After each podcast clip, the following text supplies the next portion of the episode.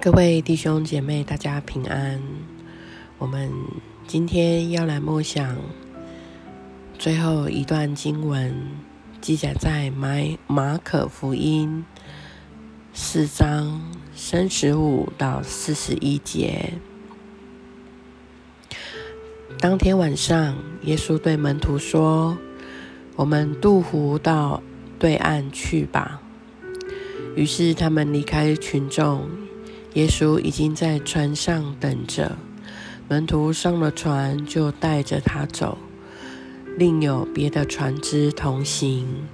湖上忽然刮起大风，波浪冲击，浪花打进小船，船几乎灌满了水。当时耶稣在船尾，靠着枕头睡着了。他们叫醒他说：“老师。”我们快死啦！你不在乎吗？耶稣起来，命令风静下来，又吩咐浪停止，风就停住，湖面平静下来。于是他对门徒说：“为什么胆怯？你们还没有信心吗？”他们就非常恐惧，彼此说：“这个人究竟是谁？连风浪也听从他。”各位弟兄姐妹，在这段经文记载到，耶稣的门徒在惊涛骇浪的当中失去了。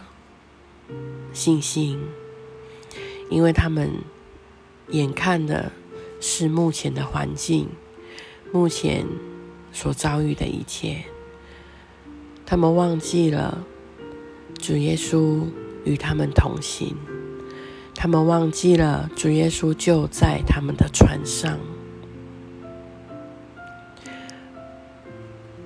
有很多时候，我们是不是也是如此呢？